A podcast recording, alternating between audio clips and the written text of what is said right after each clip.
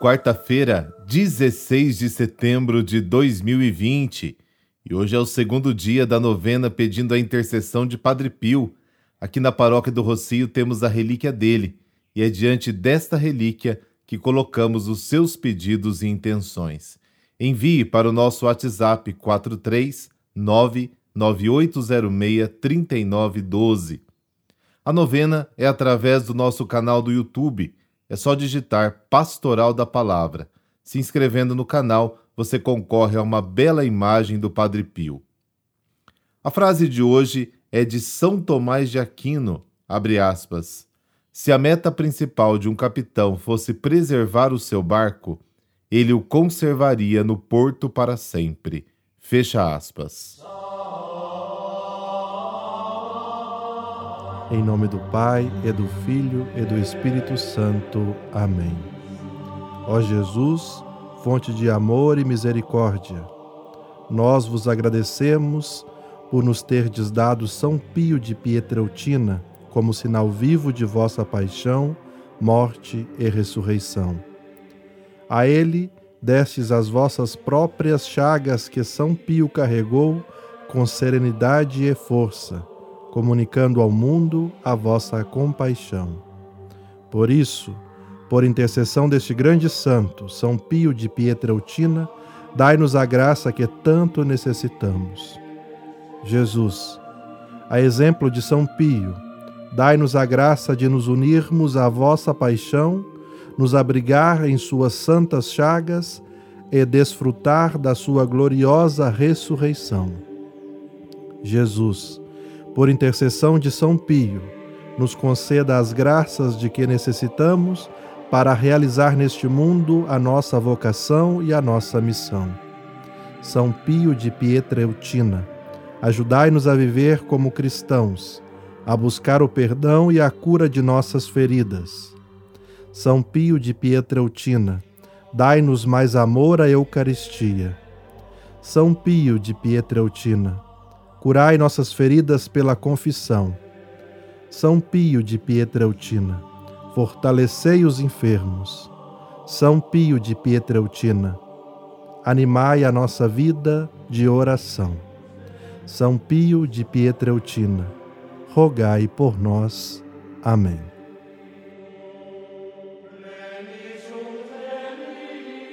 No Evangelho de hoje, a mensagem da Boa Nova provoca as pessoas que ainda estão agarradas às antigas formas de fé e não compreendem a ação de Deus. E, como mecanismo de defesa, acabam tendo atitudes um tanto quanto infantis. Jesus reage com uma parábola para chamar atenção para a falta de coerência. Você é semelhante a uma criança que não sabe o que quer.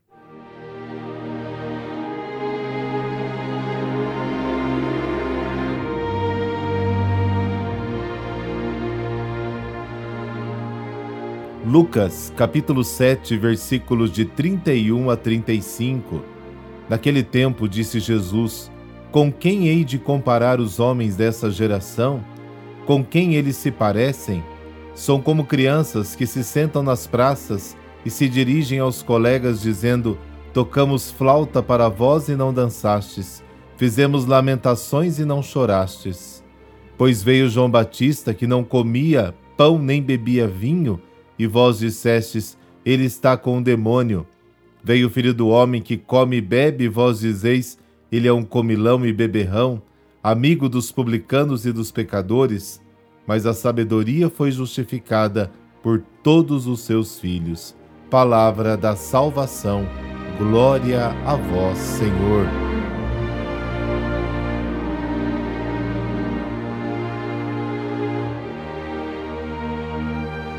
Jesus fica impressionado com a reação do povo. Quando alguma coisa é evidente, as pessoas, por ignorância ou por má fé, não percebem ou não querem perceber, o ideal é encontrar uma comparação para revelar o que parecem ignorar. E Jesus é mestre em comparações, que já falam por si só. E a comparação é esta: vocês são como crianças mimadas, reclamam de tudo e nada tá bom. E o motivo da reclamação de Jesus é que agiram de forma arbitrária, diante de João Batista e agora reagem diante dele. Jesus seguiu João Batista, foi batizado por ele e por causa deste batismo no Jordão, o Pai revelou a sua missão de Messias servo. Disseram que ele tinha um demônio, que estava possesso pela maneira como ele procedia. Jesus foi mais acolhedor, comeu e bebeu com todo mundo. Ele ia às aldeias na casa das pessoas, recebia os cobradores de impostos e pecadores, e, é claro, o criticavam dizendo que era um comilão e beberrão. No final das contas, Jesus termina com esta conclusão: Mas a sabedoria foi justificada por todos os seus filhos. A opinião que eles têm de Jesus e de João é que eles eram homens que não tinham coerência, e Jesus denuncia a má vontade deles que não querem enxergar o que é evidente. Será que nós também, no nosso dia a dia, estamos enxergando o que é evidente?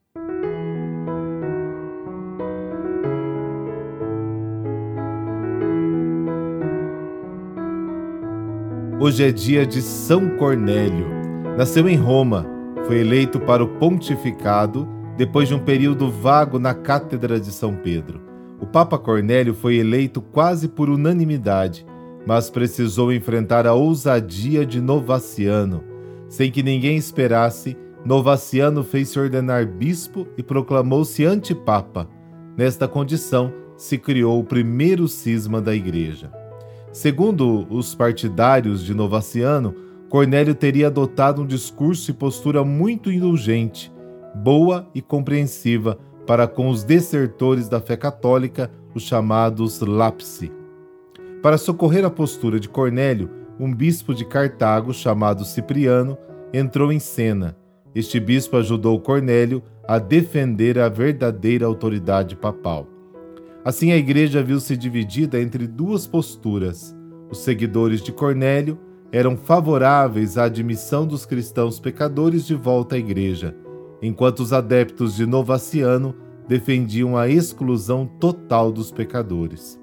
Porém, pressionado pelo imperador Valeriano, um grande perseguidor dos cristãos, Cornélio, na sua atitude compreensiva e misericordiosa, acabou sendo exilado onde viveu seus últimos dias. Seu único amigo e defensor era Cipriano, que se correspondia com ele, animando através de cartas. Esta amizade custou caro a Cipriano, que também foi condenado à morte.